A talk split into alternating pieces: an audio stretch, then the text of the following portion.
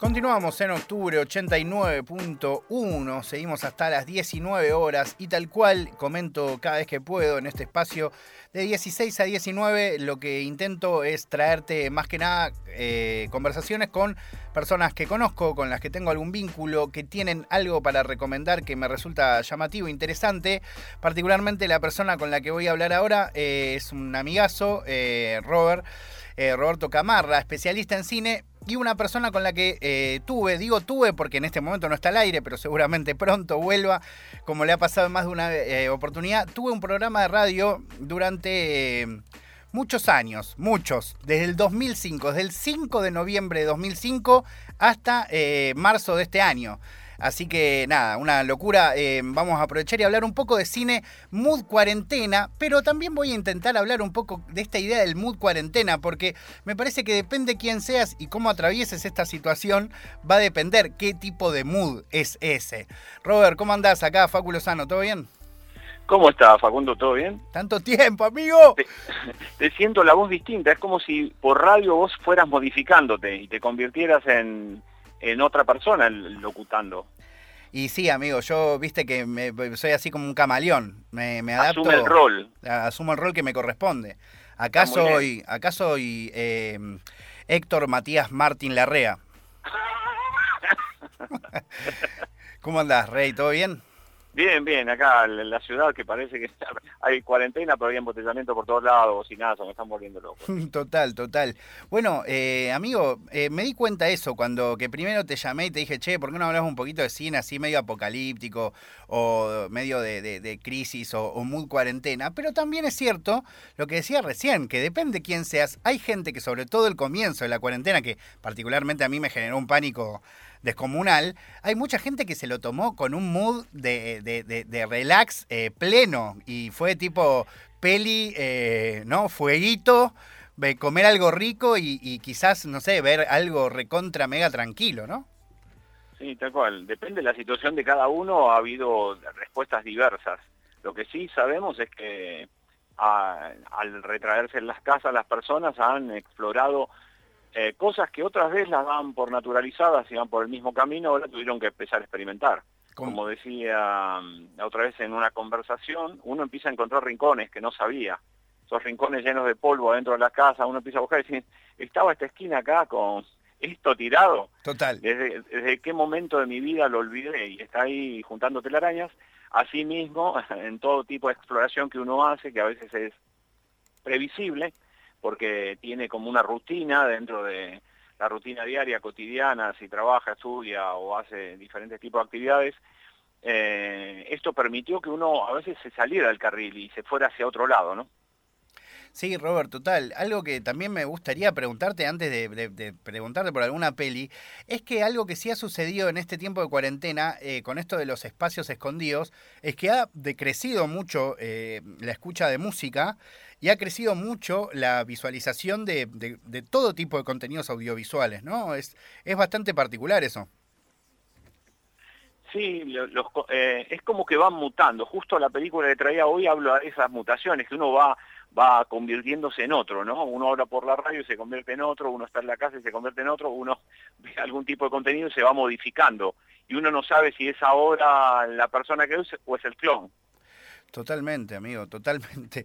Eh, qué loco. Bueno, ¿y qué, qué pelis trajiste para comentarnos? No, yo estuve pensando y la verdad es que el, dentro de estas exploraciones extrañas, eh, tomé una plataforma privada y regresé a una película del 82, porque usted sabe que esta película había tenido una versión previa, que era una versión eh, que, existía desde hace muchos años, eh, desde el 51, que la había dirigido un tal Need y, Howard Hawks, que es muy conocido, pero este ni siquiera la firmó, estaba basado en un relato de ciencia ficción de eh, J.W. Campbell, que se llamaba Who's Goes There, pero en realidad el, el digamos, el, nombre más conocido a nivel popular es La Cosa o El Enigma de Otro Mundo.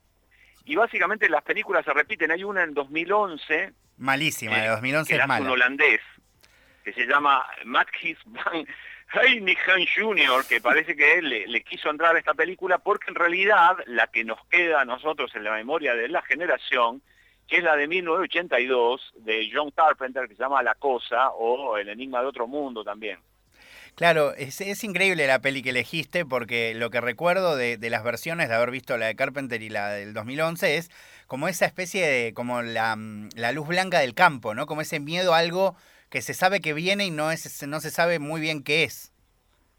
Bueno, acá, está presente todo, ¿no? Y podríamos presentarlo en cuarentena con, con esta posibilidad, eh, que uno, en este caso están aislados en uno de los polos, bueno, en la novela se traslada de uno a otro, pero vamos a indicar que están en, la Antártida, y eh, en estas bases, usted sabe que estas bases aisladas eh, sufren, digamos, una soledad notable, la gente tiene que hacer diferentes actividades para no sentir esta distancia del, de la cuestión social. Están encerrados, pero a la vez no pueden intercambiar con otros, y aparecen unos eh, noruegos que parece que están corriendo a tiro limpio a un perro, no saben por qué, finalmente mueren todos, y el perro queda adentro, y se van dando cuenta que el perro no es exactamente un perro, o por lo menos era un perro, pero ya no lo es, ¿no? Y este, este es el miedo del encierro y también es el miedo de convertirnos en otro. También esa fascinación y ese miedo, porque uno puede convertirse en otro, pero lo otro se puede convertir en uno. Imagínense despertarse uno como si fuera un otro. Bueno, esto ya me da mucho miedo y, la película habla de eso, de lo que está afuera, de lo que es exterior, pero también de lo que se mete adentro en una situación de encierro, ¿no? Estamos ahí escondidos. Es que de repente... Empiezan todos a desconfiar de todo porque no se sabe exactamente dónde está esta cosa y en algún momento saben que no hay no hay solución, o sea, hay dos opciones, o, la, matan o esta, eh, esta cosa escapa y bueno, eh, controla la tierra, ¿no? Total, y algo que, que es muy para, para, equipararlo con lo que pasa ahora también, que es esto del otro, que también puede ser uno, eh, no sé, pues lo pensaba en Fantino, no sé, acostándose sin COVID, despertándose con COVID, ¿no? Eh, y cómo de repente uno dentro de sí mismo comienza a ser un otro y empieza a, ver reflejada esa imagen eh, en las otras personas. Bueno, justo si, si estás aislado quizás no tanto, pero hay, hay un montón de comentarios sobre eh, la separación, la discriminación, incluso la estigmatización por, por tener esta, esta nueva enfermedad que, que se está dando en Argentina y en todo el mundo, ¿no? Bueno, en, en Japón hay un síndrome que es el de los sobrevivientes del, de la bomba de Hiroshima, en el cual estas personas sufrieron una notable discriminación. Eh, hay películas de realizadores japoneses que abordan el tema, ¿no? Y que tienen que ver con, con, esta, con esta situación de paria, de ser un, alguien en el cual vos no hiciste nada, no sos culpable de absolutamente ninguna cosa, sufriste algo y sin embargo tenés como una carga, ¿no? Bueno, algo, algo terrible que ocurre en la sociedad y hay que tratar de combatir, ¿no? Que tiene que ver con esa mirada sobre el otro. Veo que en general las sociedades a veces fallan, sobre todo de acuerdo a, a los tiempos políticos y puede ocurrir que haya posiciones más despiadadas sobre el otro, ¿no? Sobre el que tiene otra orientación sexual, sobre el el que tiene algún tipo de afección emocional, sobre, siempre hay algo que lo separa y bueno, esto es, es una tragedia dentro de la tragedia, ¿no? Totalmente. Robert, ¿querés eh, comentar alguna otra película o te pregunto sobre Mira, yo lo que les quería recomendar es que hay una serie de plataformas. Estas, dos películas se pueden encontrar, la versión del holandés y la versión de Carpenter, eh, las pueden encontrar en, en, Netflix. Pero hay plataformas que son gratuitas y que pueden acceder de manera gratuita a ver un, un sinfín de material. Una es Cinear, Ahí hay una película, por ejemplo, hay películas de cine argentino contemporáneo y, e histórico, pero le quería recomendar eh, rápidamente otra situación de encierro, en, realidad gente que se encierra para, para poder sobrevivir a un contexto hostil que se llama el moto arrebatador, hablando de motochorros, en el sentido de una relación muy extraña que se plantea entre el victimario y la víctima, ¿no? Y que nos hace replantear a ver exactamente a ver en la sociedad quiénes son los víctimas y los victimarios. Es una película de Agustín Toscano que es eh, de origen tucumano, es muy buena y está en cinear. En contar otra película de encierro, en este caso en El frío del sur, es El invierno, que es una notable película eh, que trata eh, sobre la relación entre un capataz y el que lo viene a reemplazar, de nuevo encerrados en el medio de la nada y también siendo objetos despiadados de eh, digamos, de, la, de los intereses comerciales, que en algún momento dicen, no, me interesa más el campo, acá lo metemos para turistas, ustedes, bueno, listo, llegaron hasta acá. No es una película de Emiliano Torres, pero es muy buena y también está eh, de manera gratuita, la puede ver en Contar. También tiene, por ejemplo, películas de encierro, historia de un clan, un poquito más siniestra, ¿no? Sobre el clan Pucho, eh, o terapia en cuarentena sobre una, una serie sobre hacer terapia en esta situación en la cual uno cómo se encuentra con el psicólogo cuando vive con otra gente.